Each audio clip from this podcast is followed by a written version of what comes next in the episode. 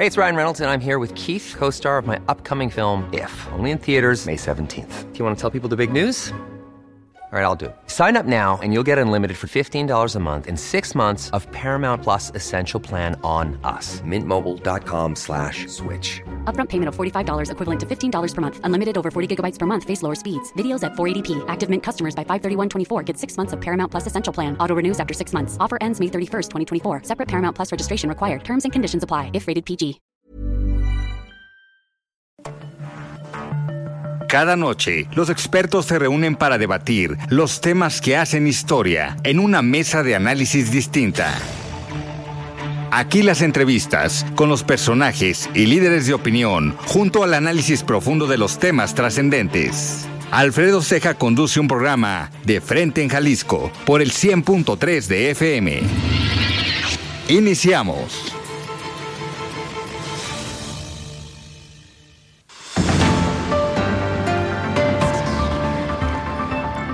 Hola, ¿qué tal? Muy buenas noches. Bienvenidos a una emisión más de De Frente en Jalisco, aquí en Heraldo Radio Jalisco. Hoy jueves 12 de enero quiero agradecer como todos los días en los controles técnicos a Antonio Luna, en la producción y redacción de este espacio a Ricardo Gómez y recordarles nuestro número de WhatsApp para que se comuniquen con nosotros el 3330 1779 66. El día de hoy vamos a tener como todos los jueves el análisis político con Iván Arrazola y además vamos a platicar con Alfonso Partida Caballero y con Rubén Ortega Montes, integrantes del Observatorio de Seguridad y Justicia de la Universidad de Guadalajara. Como cada jueves vamos a escuchar también el comentario de Federico Díaz, presidente de Expo Guadalajara, y también el comentario de Mario Ramos, el ex consejero del Instituto Electoral y de Participación Ciudadana del Estado de Jalisco. Les recordamos que nos pueden escuchar también en nuestra página de internet heraldodemexico.com.mx, ahí buscar el apartado radio y encontrarán la emisora de Heraldo Radio Guadalajara. También nos pueden escuchar a través de la aplicación iHeartRadio en el 100.3 de FM. Y les recordamos nuestras redes sociales para que nos sigan y generemos eh, análisis y comunicación a través de ellas. Me encuentran en Twitter como arroba Alfredo R y en Facebook como Alfredo Ceja. También les recuerdo que ya tenemos el podcast de De Frente en Jalisco en todas las plataformas donde ustedes pueden escuchar todas las entrevistas. El análisis de frente en Jalisco.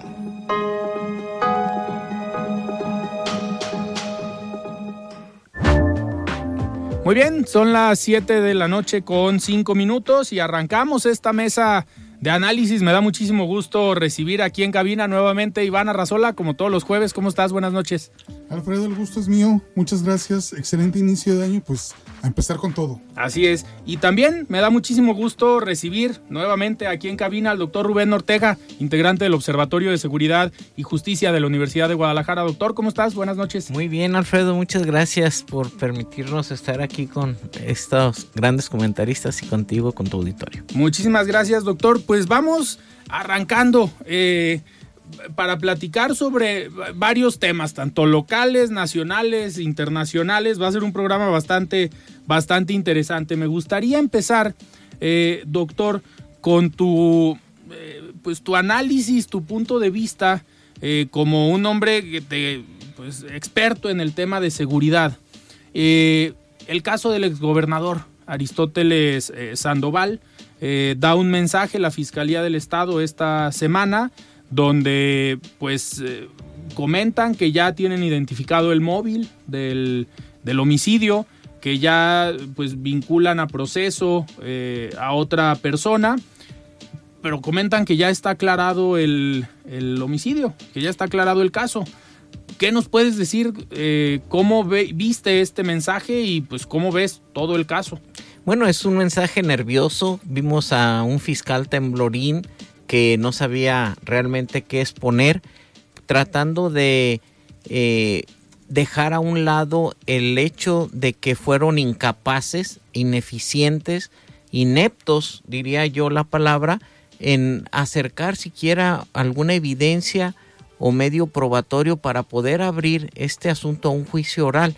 Y más allá, eh, tengamos en cuenta que para la solicitud de un sobreseimiento, la petición de un sobreseimiento, el Ministerio Público tuvo que pedir la, el aval eh, de el fiscal. El fiscal tiene que firmar esta solicitud, pero el fiscal, ya viéndolo desde otro punto de vista, no se iba a aventar un asunto de este tipo sin comentarlo con el gobernador. Entonces, viene aquí una clara muestra de la ineptitud, de la impunidad en la que se está manejando este asunto. Al único que vincularon y que decían que estaba dentro de los supuestos de autor intelectual, como era Manú, de el homicidio del gobernador Aristóteles Sandoval se les cayó de la mano.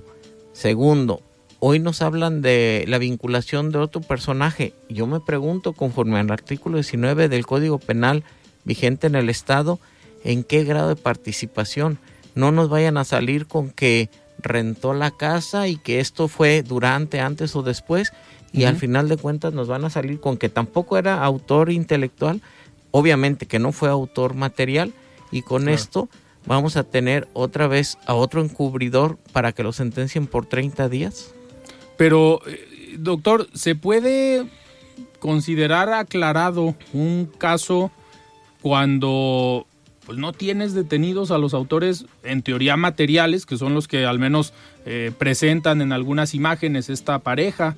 o esta, pues las personas que están sentadas en la barra y que todo indica que eh, ellos fueron. Pero ¿se puede considerar aclarado cuando no los tienes detenidos? No, de ninguna forma nos siguen mintiendo, nos quieren seguir engañando. El gobernador dice que está resuelto, así, así lo menciona, es su concepto. Nosotros como conocedores del derecho procesal penal y del derecho penal, pero en este caso el derecho procesal penal, sabemos que no se debió haber girado una orden de aprehensión en contra de un NN masculino. Esto es, no se, no se está identificando a nadie, o sea, pueden detener a cualquier persona que se le parezca a la foto de Leono.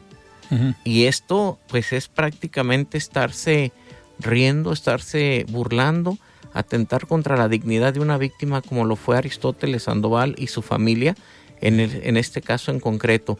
Eh, déjame decirle al gobernador que sé que me va a estar escuchando y si no a los que le informen y al fiscal que no nos sigan engañando. No han resuelto nada, nos han hablado de encubrimiento y esta orden de aprehensión girada contra un NN masculino puede ser cualquiera de las personas que transiten por el mundo, ni siquiera digamos solamente en México, en Jalisco o en la zona metropolitana, a cualquiera que se, le, que se parezca a esta fotografía que no está bien tomada, que está difuminada, puede ser detenido. Entonces, así veo yo la, lo resuelto que hace el gobernador, difuminado, sin nombre, sin apellido, sin pruebas. Esas son las resoluciones que da el gobernador. Claro. Iván, en, en tu caso desde el análisis eh, de este tema, eh, desde la presentación o el, manejo que le han dado al tema desde el gobierno del estado, eh, ¿crees que ha sido pues un manejo adecuado, correcto? por lo que representa un caso de un homicidio de un exgobernador del estado. bueno, y, aquí está el doctor pues para todavía ampliar más como, como estos conceptos, pero a ver, aquí hay muchos elementos que tenemos que tomar en cuenta, pero uno de los fundamentales es que en este gobierno el tema de la seguridad ha sido el, punto más flaco y esto desde que inició en Jalisco, eh, quizás desde el asesinato del cardenal Juan Jesús Posados Ocampo, no habíamos visto un, caso de estas características, ¿no? De, de, este, de esta forma en la que se, en la que se operó, la, la manera en la que fue prácticamente casado el, gobernador, eh, ex gobernador Aristóteles Sandoval, eh, todo el operativo que se montó afuera, o sea, realmente fue todo un, este, se, planeó de una manera muy sistemática, de una manera muy adecuada para que al final la resolución sea, bueno, si hay una persona que supuestamente era culpable, pero la tuvimos que dejar fuera, no tenemos a los autores materiales, pero ya resolvimos el caso, pues la pregunta es, ¿de qué estamos hablando? ¿no? ¿En qué país vivimos? ¿Cuál es el concepto de justicia al que, al, que podemos apelar cuando vemos estas explicaciones por parte de la, de la autoridad, cuando vemos que un poder ejecutivo y una fiscalía van prácticamente de la mano y lo que dice el gobernador de alguna forma es lo que termina haciendo la fiscalía. ¿Cuál credibilidad, cuál independencia puede haber eh, eh, para hacer una investigación pues lo más, lo, más acertada que se pueda? Y yo aquí preguntaría, teniendo en consideración que evidentemente la fiscalía fue rebasada en este caso, ¿no pudo haber eh, atraído en algún momento la Fiscalía General de la República este caso como para tratar de encontrar una, una, una, solución, doctor? Me parece que eso al menos podría darle como otros elementos a esta investigación que pues, verdaderamente ha dejado mucho que desear, ¿no? Y además llega en un momento en el cual pues también liberan a la persona que se supone de alguna forma eh, conspiró, de alguna forma eh, se puso de acuerdo con el... Porque aparte el, el, el, autor eh, intelectual, pues resulta que fue batido en un en, en una cuestión también un operativo. en un operativo muy extraña no entonces con esta persona pues prácticamente se va eh, lo que se pudo haber conocido del caso no y además bueno sigue quedando la duda de cuál es el móvil por qué lo por qué lo asesinaron y además hacerlo de, de esa manera. Son cuestiones que hasta el día de hoy no puede explicar la, la autoridad y, y me parece que eso lo aunque quieran, salgan y digan, ya lo resolvimos, es algo que, lo, que los va a seguir arrastrando, ¿no? De aquí al, claro. al final del sexenio. Doctor, eh, a ver, como, como experto en el tema de seguridad y en el, el, derecho, al menos yo nunca había escuchado una sentencia de 30 días. ¿Es, es viable? ¿Se puede? ¿Qué, pues, ¿Qué podemos descifrar o entender con una sentencia de 30 días para un personaje? Que estuvo relacionado con el, con el caso. Además, en esta sentencia, como se hizo uso del procedimiento abreviado, la sentencia ni siquiera la dicta un juez, la propone la gente del Ministerio Público. Okay. Y el juez solamente la firma la que prueba. está de acuerdo, la prueba. Entonces, los 30 días se los, se los debemos al fiscal. Así de sencillo.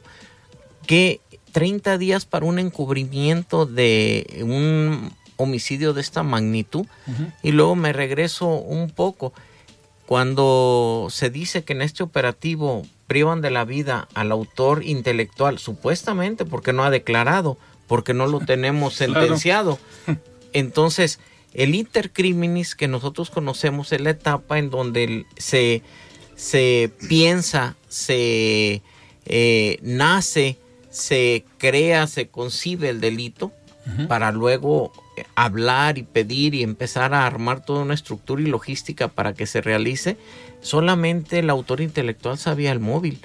Luego claro. ya los materiales solamente van a ejecutar.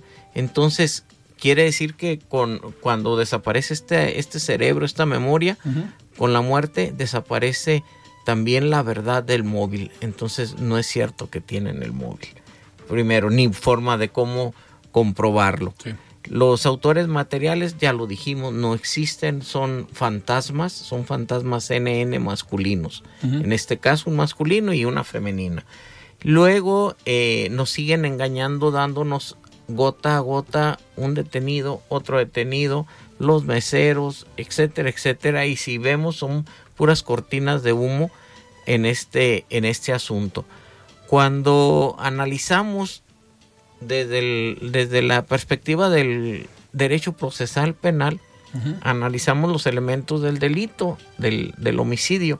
Y en este caso, bueno, la conducta desplegada, que es el privar de la vida de una persona por otra, pues vemos claramente que a lo que nos han mostrado no tienen ni idea, ni tienen claramente en evidencias o datos de prueba por el, el, estado que guarda procesalmente el asunto algo en contra de alguien.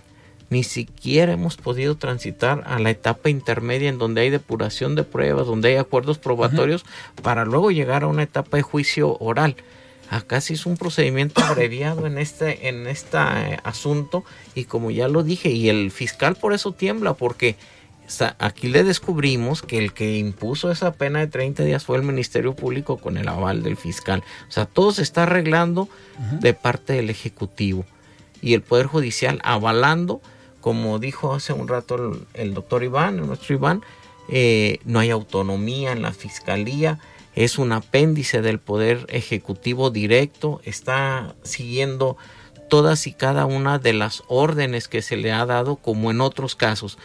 Quiero traer así nada más como analogía el asunto del funcionario público Llamas que eh, se creó también un operativo para eliminarlo, para privarlo de la vida en un, en un restaurante de ustedes conocido, en un asador y que llevó una logística en donde operaron un sinnúmero de personas con armas largas y que realmente entonces en Jalisco puede operar el crimen, sea organizado o no sea organizado, eh, de tal manera en la que camina, transita con armas y el C5 no sirve, los vigilantes en turno de las comisarías no sirven, la metropolitana no sirve, la municipal Zapopan, Guadalajara, ¿qué está pasando?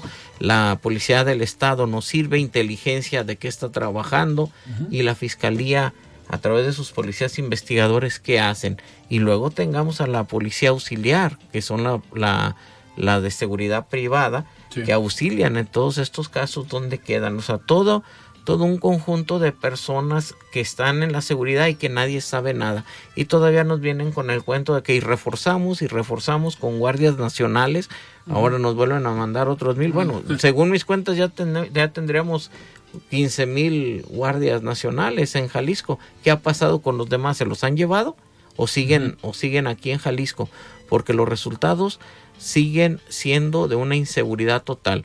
Y como dato, eh, haciendo eco a lo que dijo el doctor Iván, ¿qué pasa con los feminicidios? Nos dicen que bajaron, pero mira qué sencillo es, estimado Alfredo. Si hay 100 muertes, lo voy a poner en cientos, si hay 100 muertes de mujeres violentas, obviamente, yo digo que solamente 20 son feminicidios y solamente a 20 muertes les aplico el protocolo de feminicidio. Y como tal, en la estadística que es cuantitativa, no cualitativa, me va a dar este, este porcentaje, cuando también las otras 80 fueron violentas. Entonces yo debo de entrar al, a los 100 casos como feminicidio en el protocolo. Posteriormente, y si se demuestra la defensa que no fue feminicidio, entonces, entonces digo que no hay feminicidio, que hay homicidio. Entonces nos están dando un 80 de homicidio y 20 de feminicidio, cuando en realidad casi eh, eh, nos lleva por el tipo de muertes violentas que vemos a que el 80% son feminicidios y quizá el 20 homicidios. Claro.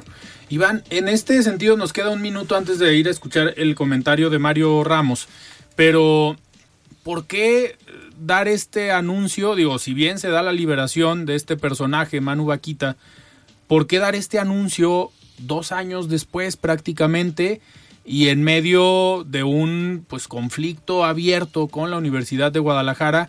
¿Ves tú el juego o el movimiento político con la intención de eh, no estoy ganando el tema con la Universidad de Guadalajara, saco esto? Para ver si distraigo un poco, pero al final pareciera que no dio resultado.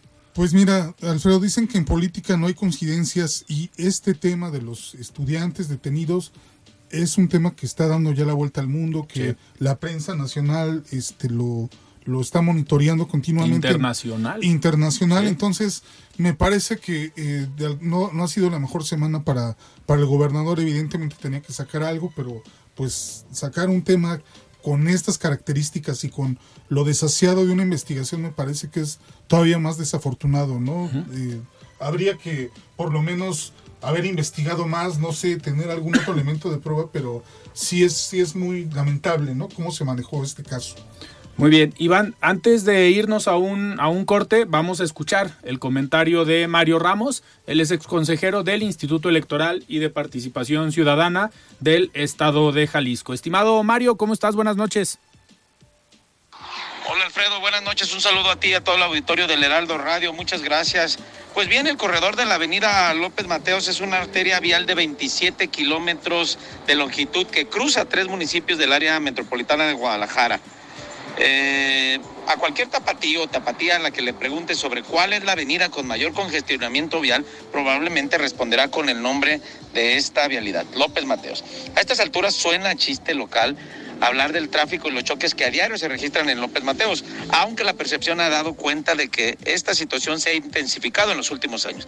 A ello le podemos referir diversas causas, pero una de las más compartidas es el crecimiento poblacional y de vivienda también alrededor de esta vía y las pocas opciones de vías alternas.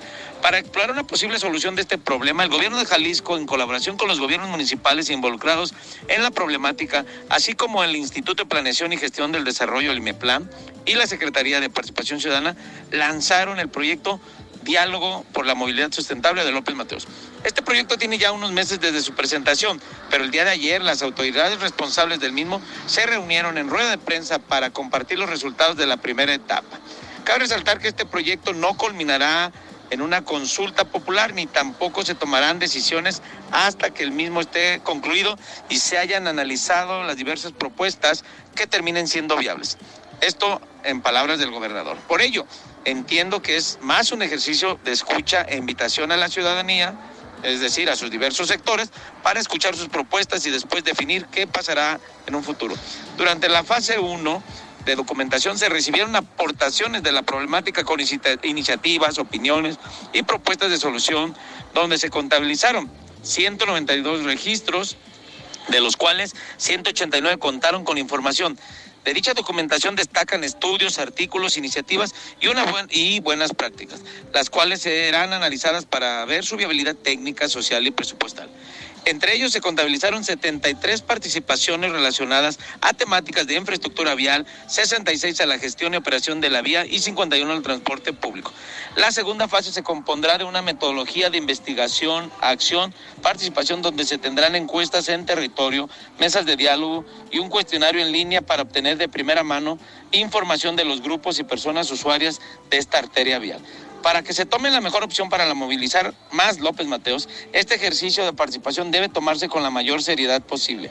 Será crucial que el gobierno de Jalisco se respalde en las sugerencias técnicas de los expertos en la materia y con esto evitar que la ciudadanía crea que solo se realizó este procedimiento para legitimar algunas propuestas que cierto es que ya deben estar en los oídos de quienes decidirán. Es decir, aunque estos proyectos no estarán sometidos a una consulta popular, será importante mantenernos atentos sobre qué parámetros utilizan las autoridades para considerar o descartar proyectos, con el fin de saber si este ejercicio contribuyó a la toma de una decisión y que no solamente sea una justificación para la definición final del futuro de López Mateos. Ese es mi comentario, Alfredo. Buenas noches. Muchísimas gracias, Mario, por este comentario. Y nosotros vamos a un corte. Estamos platicando con el doctor Rubén Ortega y con Iván Arrazola en esta mesa de los jueves. Vamos a un corte y regresamos. Siga con Alfredo Ceja y su análisis de frente en Jalisco por el Heraldo Radio 100.3. El análisis de frente en Jalisco.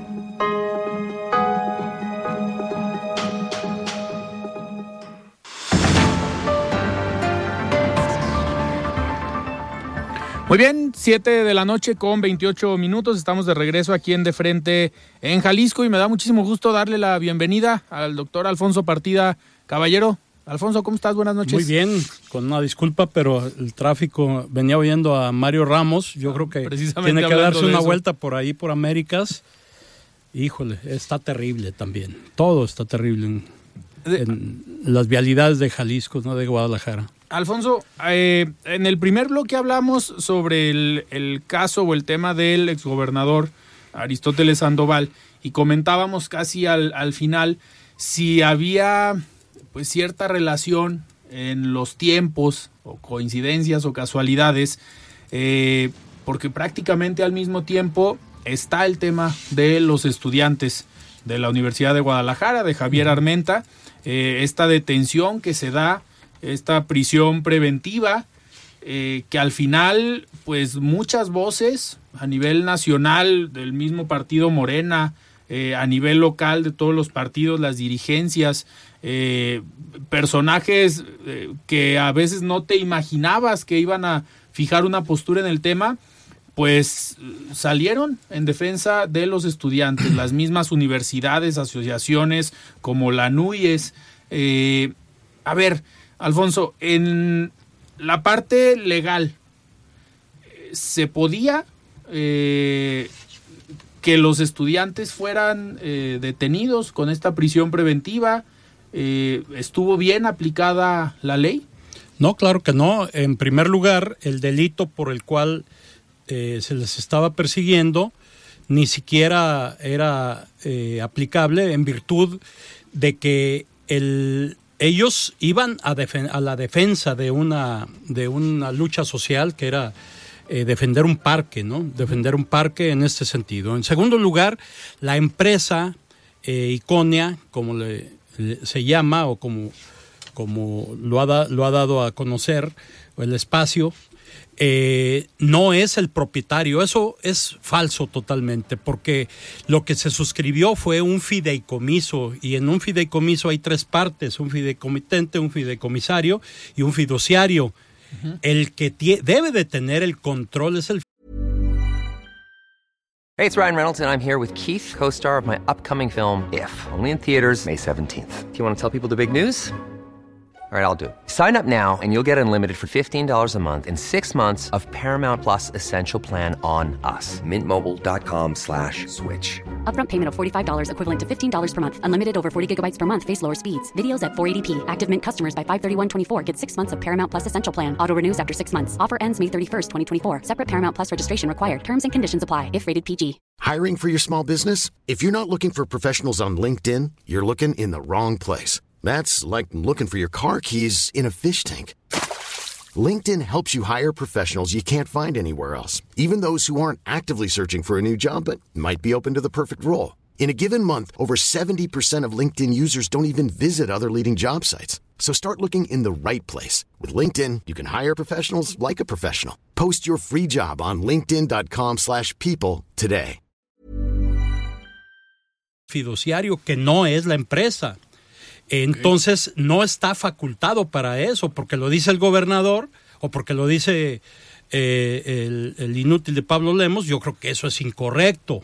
Es, eso no es procedente porque el, en el caso del fideicomiso se entregan eh, derechos en este caso y solamente se te puede otorgar la, la, propiedad, incluso la posesión real, eh, hasta que eh, cumples con lo que se estableció en este, en este fideicomiso, cosa que no ha cumplido. Entonces, eh, ellos nunca tuvieron la posesión real. La posesión real la tenía el ayuntamiento. Y debió de haber sido el ayuntamiento en este caso, pero esto es lo imposible que, nosotros vemos, que, que al, a la par eh, sueltan o dejan en libertad a Manu Vaquita, eh, que se le había acusado del homicidio de, Jorge Aristóteles, y por otro lado, criminalizas la, la, protesta pública, ¿no? Que eso es a final de cuentas lo que a muchos grupos les trajo una verdadera, este, un verdadero eh, problema, porque no nada más a nivel nacional, es muy es, muy explosivo eh, criminalizar la, la, protesta pública y más cuando son estudiantes. Yo recordaba que en el caso de Fidel Castro, cuando tomaron eh, el cuartel eh, en el cual le salió mal la situación, él era el vicepresidente de la Facultad de, de Derecho de La Habana, ¿no? Entonces, trajo como consecuencia que todo mundo se fue a apoyarlo a nivel internacional para que no le fueran a privar de la vida y a final de cuentas, mira, eh, lo que salió, o sea, un presidente de, Cuba. Podemos estar a favor o en contra de su gobierno, de su régimen, pero sí lo fue. Posteriormente, en el 68, fue la muerte de un régimen, querrámoslo o no, ahí nació la semilla que, mira, esos eh, que fortalecieron el movimiento del 68, más los que se sumaron, son los que gobiernan actualmente este país, ¿no? Eh, entonces, el meterte en esta circunstancia, eh, yo fui vicepresidente de la FEU, el primer vicepresidente de la FEU, nos tocó tener la relación con la, la organización latinoamericana de estudiantes y son 26 países. O sea, si le hubieran seguido, si le hubieran seguido, aquí hubieran tenido cuando menos unos 100 mil personas, ¿no? y no estoy exagerando, eh, de estudiantes de todas las universidades, que eso es no tanto la defensa, que sí se hizo, sino la presión pública. La presión pública que fue terrible para, para este gobernador. Si tú le preguntas a, los ciudadanos eh, con una sola pregunta, y lo van a decir que es un inquisidor o que es otra cosa, ¿no? Pero eh, estuvimos muy cercanos a la cuestión de la, de la defensa. Eh, definitivamente no procedía la, la, prisión preventiva oficiosa en este sentido, ¿no? Porque no es un delito de prisión, de prisión preventiva oficiosa. Ahí ah, metieron a dos testigos que dijeron cuando llegaron, cuando tomaron las instalaciones, este, vimos que había gente que traían, que estaba armada con armas cortas, tipo escuadra, ¿no? Pero ni dijeron quién, ni cómo, ni cuándo. Iban vecinos, iban los vecinos de cuatro, de cuatro colonias. Y luego al final en, su, en la declaración de los testigos dicen, y también vimos a unos estudiantes, al parecer de la FEU, pero no dicen Juan, Pedro, Manuel, ni los... Nada. Pero ya cuando se los ponen enfrente, dicen este y este y estos tres chavos. Así fue más o menos la situación, perdón. Iván, adelante. Ahora, ¿qué viene para estos tres estudiantes? Ya fueron liberados, pero continúa el proceso. ¿Qué se puede esperar eh, que, suceda? ¿Van a, ¿Van a encarcelarlos nuevamente? ¿Van a ser castigados por esto? ¿Qué viene para ellos? No, yo creo que, que la cuestión que le causó mucho problema al gobernador y al presidente del tribunal y a la judicatura fue la, el encarcelamiento de estos muchachos. No era ni siquiera el problema la vinculación a proceso. La vinculación a proceso sabíamos que venía. Y dicen, ¿sabes qué? No hay problema. Porque en, ahí se iba a poder demostrar plenamente que, er, que son inocentes, que no cuadran. Es más, se les va a caer el proceso que tiene Iconia, porque son tres terrenos, así están establecidos. Y, y ahí el mismo juez dijo, este, oigan, este, no, no me los describan, porque estaban mal descritos los, terrenos como lo estaban haciendo. O sea, si no te das las circunstancias de modo, tiempo, lugar, pues ¿qué estás haciendo? Y entonces dice, bueno, ¿les parece si, si lo dejamos para que sea un, una sola, un solo terreno? O sea, así de, así de grave la situación de este juez de consigna. Entonces, lo que viene este, son los amparos eh, en, en, en los juzgados federales, que fue más o menos, es un símil de lo que pasó con Octavio Cotero. ¿sí? O sea, sin que, sin que procediera, le, lo vincularon a proceso cuando la realidad es que quien tenía el, mando y conducción era el Ministerio Público, no el Instituto Jalisciense de Ciencia Forense. Así se los dijo el juzgado federal. Aquí va a pasar exactamente lo mismo. Señores, esto no es no es el delito que ustedes están diciendo y las condiciones de modo, tiempo y lugar no se dan. Además que esa empresa no era la que debió de haberlo haber presentado las, las, denuncias. Eh, y de lo que me, me, me, pregunta el, colega, efectivamente yo creo que si sigue en el fuero común va a haber sentencia. Pero no puede actualizarse. ¿eh? Al final de cuentas van a tener que salir libres totalmente libres, ¿no? Pero mientras esté Enrique Alfaro, pues esta es la, consigna que hay, ¿no? Eh, eh, Alfonso, en la parte legal, eh, al menos en los medios de comunicación y varios analistas han cuestionado el actuar del juez. Sí vino personal, por ejemplo, de la Secretaría de Gobernación, de la Subsecretaría de Derechos Humanos, que un día antes de la audiencia, eh, Alejandro Encinas hace una publicación, el mismo subsecretario, diciendo o pidiendo que al Poder Judicial que se respetaran los derechos humanos de los jóvenes. A la audiencia llegan personal y en un principio no los dejan entrar, eh, justificando que la audiencia era privada. Eso, eso eh, habla del actuar del juez y se puede proceder de la consigna del juez. El juez. Sí, claro.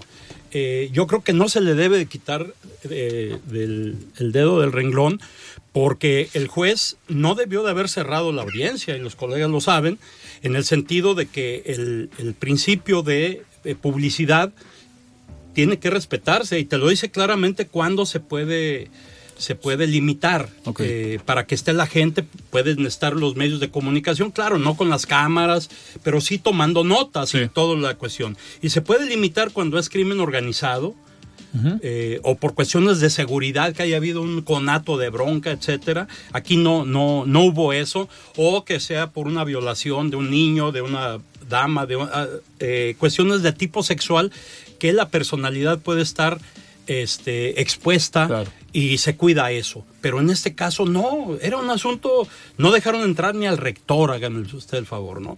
No dejó entrar a, a, medios de comunicación y bueno, ¿por qué? Pues ya lo vimos, pues porque no tenían elementos y no sabía para dónde hacerse. Fue muy errático el, juez y se tiene que, la, judicatura ahorita debería de estarle tomando una queja, que se presentó la queja, hasta donde tengo conocimiento por parte de la defensa, y se presentaron las denuncias correspondientes en la Fiscalía Anticorrupción. Dios guarde la hora con este, también con este fiscal, que definitivamente no esperemos mucho, pero eso te sirve para que en un momento dado a través, eh, a través del amparo eh, puedas determinar que se le siga un proceso en este caso, pero desgraciadamente no es un juez.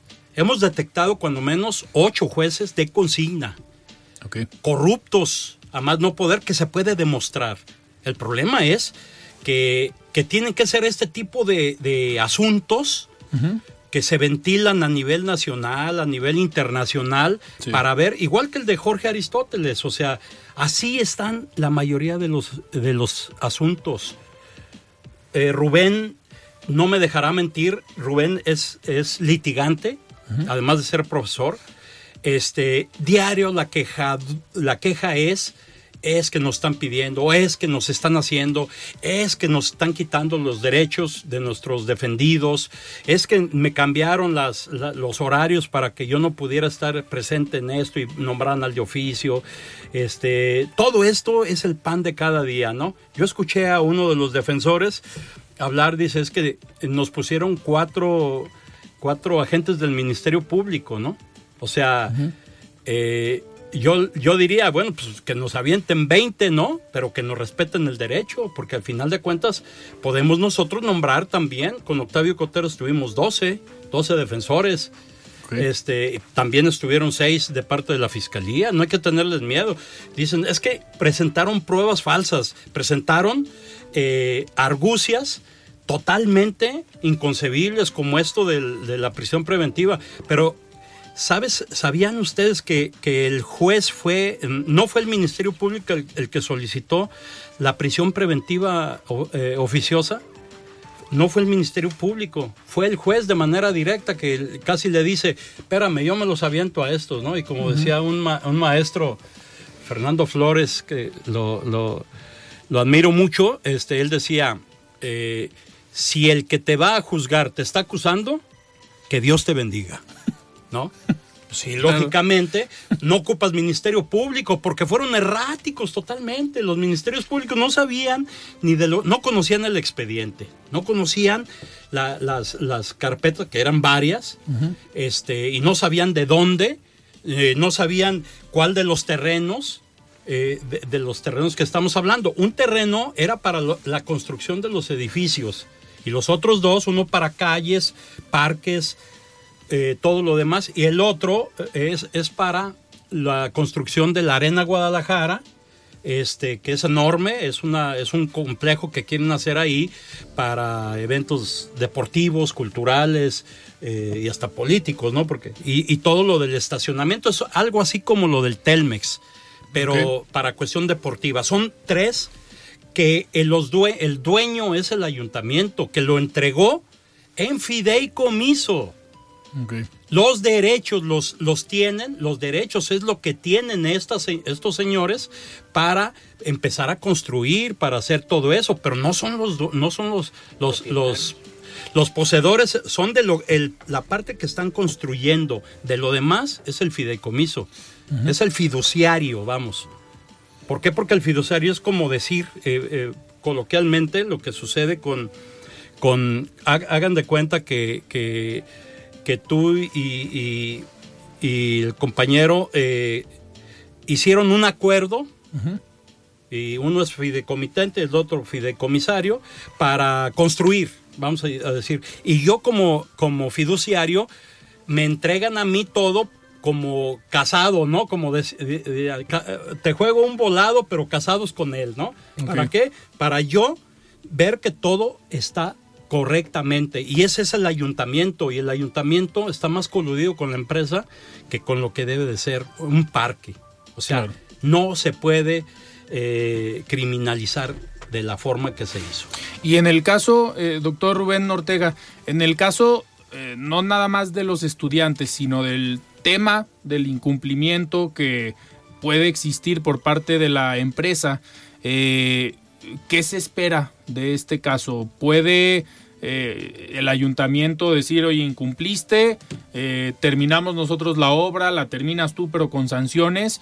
¿O qué creen que pase ahí? ¿Seguirá el desarrollo a pesar de la queja y las manifestaciones, no nada más de estudiantes, sino también de los vecinos de Huentitán? Yo creo que sí, porque esto lo están viendo como un negocio. Desde que cambió la visión de los gobernantes en hacerse gerenciales, de ver lo que es la administración pública como si fuera una administración de empresas, y visto así, de, de manera gerencial, todo lo ven como un negocio. En primer lugar, eh, este contrato de obligaciones, al final de cuentas, tenía una condición y mientras la condición no se cumpla, no se perfecciona el contrato. Y en esto es así de, de, de, simple, no está perfeccionado ese contrato. Por ende, la, la comuna es todavía eh, dueña de todos estos terrenos, eh, no está identificado el predio desposeído. Y si no hay identificación plena, no se dan las circunstancias de, lugar. Entonces, ahí eh, ni de modo. Entonces, ahí empieza a violentarse el derecho procesal penal y el derecho penal en los elementos del delito.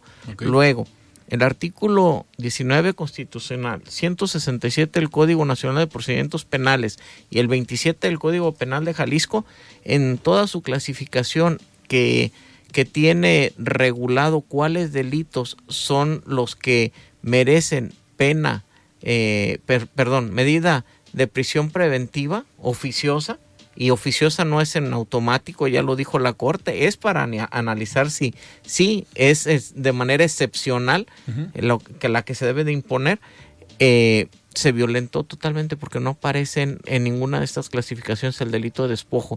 Hay un apartado en el artículo 19 constitucional, párrafo segundo, segunda parte que habla de los hechos que se realicen con violencia, portando armas o explosivos. Y ninguna de estas dos supuestos se comprobó. Si alguien dijo que llevaban armas, tendrían que haber habido fotografías que soportaran este testimonio, que son escuadras, de qué tipo, de qué calibre, etcétera, de qué color, fotografías o que hubieran asegurado las armas. Si había policías, ¿por qué no aseguraron esas armas? Les faltó entonces eh, la expertise, la experiencia y no actuaron en flagrancia. Todo esto está, está dejando mal parado a, la, a esta cuestión de justicia y lo que vemos es eh, una conspiración realmente de autoridades para violentar el Estado de Derecho desde los agentes del Ministerio Público, los jueces, integrados todos los del Ejecutivo que están participando, y más cuando el propio juez eh, dicta esta prisión preventiva y posteriormente él, él mismo levanta la medida cautelar y todos nos dimos cuenta que interviene el gobernador exhortándolos a que los dejen en libertad cuando este es un derecho, cuando fueron, fueron violentados en su derecho y si no haya sido por la visibilización eh, nacional, estatal e internacional que se hizo y todas las voces, incluida, y quiero destacar, a Clemente Castañeda y a, a Verónica Delgadillo, que a escasos 20 días, un mes, dos meses, estuvieron sosteniendo que la previsión preventiva no debería de estar regulada en la Constitución. Y luego vienen aquí a Jalisco y estaban callados. hasta que fue a preguntas de la mayoría de, abogados, a la mayoría de estudiantes que les decían, bueno, ¿y vas a van a mantenerse callados? No que haya muy gritones con la prisión preventiva y aquí se quedan callados omitiendo y dando por, por hecho que se está actuando conforme a un Estado de Derecho que todo mundo veía violado. Claro. Iván, adelante. Bueno, aquí eh, también una pregunta relevante es qué hacer, por ejemplo, o cómo evalúan ustedes la... Eh, la participación de una Comisión Estatal de Derechos Humanos, la Comisión Nacional de Derechos Humanos, en, en este caso, ¿y a qué instancias internacionales se podría eh, recurrir para la defensa de los, de los estudiantes? Pues está la Comisión eh, Interamericana de Derechos Humanos. En cuanto a la estatal, realmente sabemos que es una es un apéndice más del Ejecutivo. Realmente perdió perdió la esencia no tiene credibilidad, no tiene peso moral, no tiene peso ético porque está viciado desde origen quien está encabezando. Y desgraciadamente la Comisión Nacional de Derechos Humanos con esta señora eh, Ibarra, este eh, Piedra de eh, Ibarra, e, ella nos ha mostrado que de derechos humanos no sabe nada y los derechos humanos, al igual que en Jalisco, debe de estar soportada por una persona que disienta con el propio eh, gobierno, que disienta con los poderes, que proteste, que se manifieste, que demuestre claramente la expertise, la lógica, el conocimiento de lo que es el Estado de Derecho, lo que es todo, todas y cada uno de los derechos fundamentales del hombre, lo que fueron las garantías constitucionales que todavía están y el proomine, el derecho, los principios generales como el del principio de inocencia, de presunción de inocencia, como el principio de debido proceso, como el principio de igualdad, como el, bueno, deberían de conocer de todo esto y no son más que funcionarias de consigna para que estén alcahueteando, discúlpenme la palabra por lo, por los radioescuchas, pero que están alcahueteando todas las violaciones que están realizando el Estado eh, en lo local y en lo federal y esto está conllevando a que la cultura de los derechos humanos en México y en Jalisco están por la calle. Las instancias internacionales para poder llegar, imagínate, en tres días, en seis días a que intervengan, pues se, tornaba difícil. Y ahora, como dice el doctor Partida, vamos a esperar los resolutivos, pero eh, sosteniendo, así como hemos dicho en, en otros asuntos, no, no existen los elementos del tipo penal de despojo porque el uso a que se refiere el artículo 262 eh, del Código Penal de Jalisco en cuanto al despojo es el uso de un inmueble y es con un, con un fin de apropiarse, de disponer de él. Y en este caso, los jóvenes fueron a sembrar arbolitos, disentían de por qué se estaba destinando a construcción cuando Arnulfo Villaseñor hace tantas décadas, en los ochentas, ya estaba pensando en los derechos de tercera generación, en los derechos ambientales, y sin embargo estos tipos solamente están pensando en un derecho básico de vivienda, de vivienda pequeña y cara, y que al final de cuentas... yo diría que están pensando en el negocio, eso es la verdad. Y al final de cuentas en el negocio. Aquí hay una cuestión, la, Comisión de Derechos Humanos de, de Jalisco es Enrique Ibarra.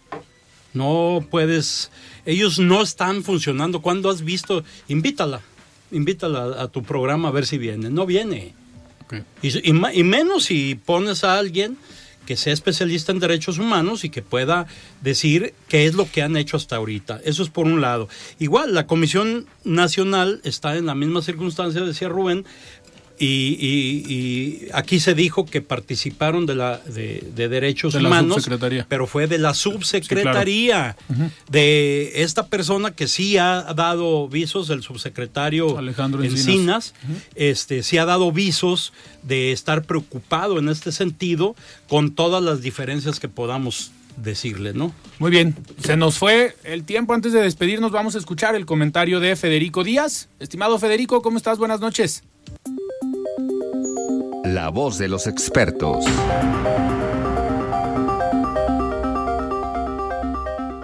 Alfredo, muy buenas noches. Qué gusto saludarte a ti y a todo tu auditorio en De Frente en Jalisco. Nuestra entidad se ha posicionado como el primer estado a nivel nacional en generación de empleos durante 2022, con 82.963 puestos de trabajo formal. Un sector muy destacado para esta creación de empleos es el turístico. Es de suma importancia hacer énfasis en el impacto que tiene para cada entidad en el país, ya que la promoción turística es una gran oportunidad para mejorar el aspecto y desarrollo económico de un estado. En este sentido, en Jalisco tuvimos un 2022 con muy buenos números. El sector del turismo generó una derrama económica de 54.775 millones de pesos de enero a septiembre de 2022, lo que representa un 59.8% más de lo que se obtuvo en el mismo periodo de 2021. De forma más particular, en la industria de reuniones, Jalisco se posiciona como un gran liderazgo nacional tras celebrar 57 mil encuentros de manera anual generando con esto una derrama de más de 36.500 millones de pesos. Recientemente la Secretaría de Turismo Jalisco informó que en conjunto los destinos de Guadalajara, Puerto Vallarta, Chapala y Costa Alegre alcanzaron un 57% de ocupación en la temporada decembrina. Por otro lado, el aeropuerto de Guadalajara cerró el 2022 superando los números de 2019, su mejor año histórico, alcanzando la cifra de los 15 millones de pasajeros. Tenemos ante nosotros un 2023 con grandes retos, pero también con importantes oportunidades para continuar mejorando las excelentes cifras de 2022.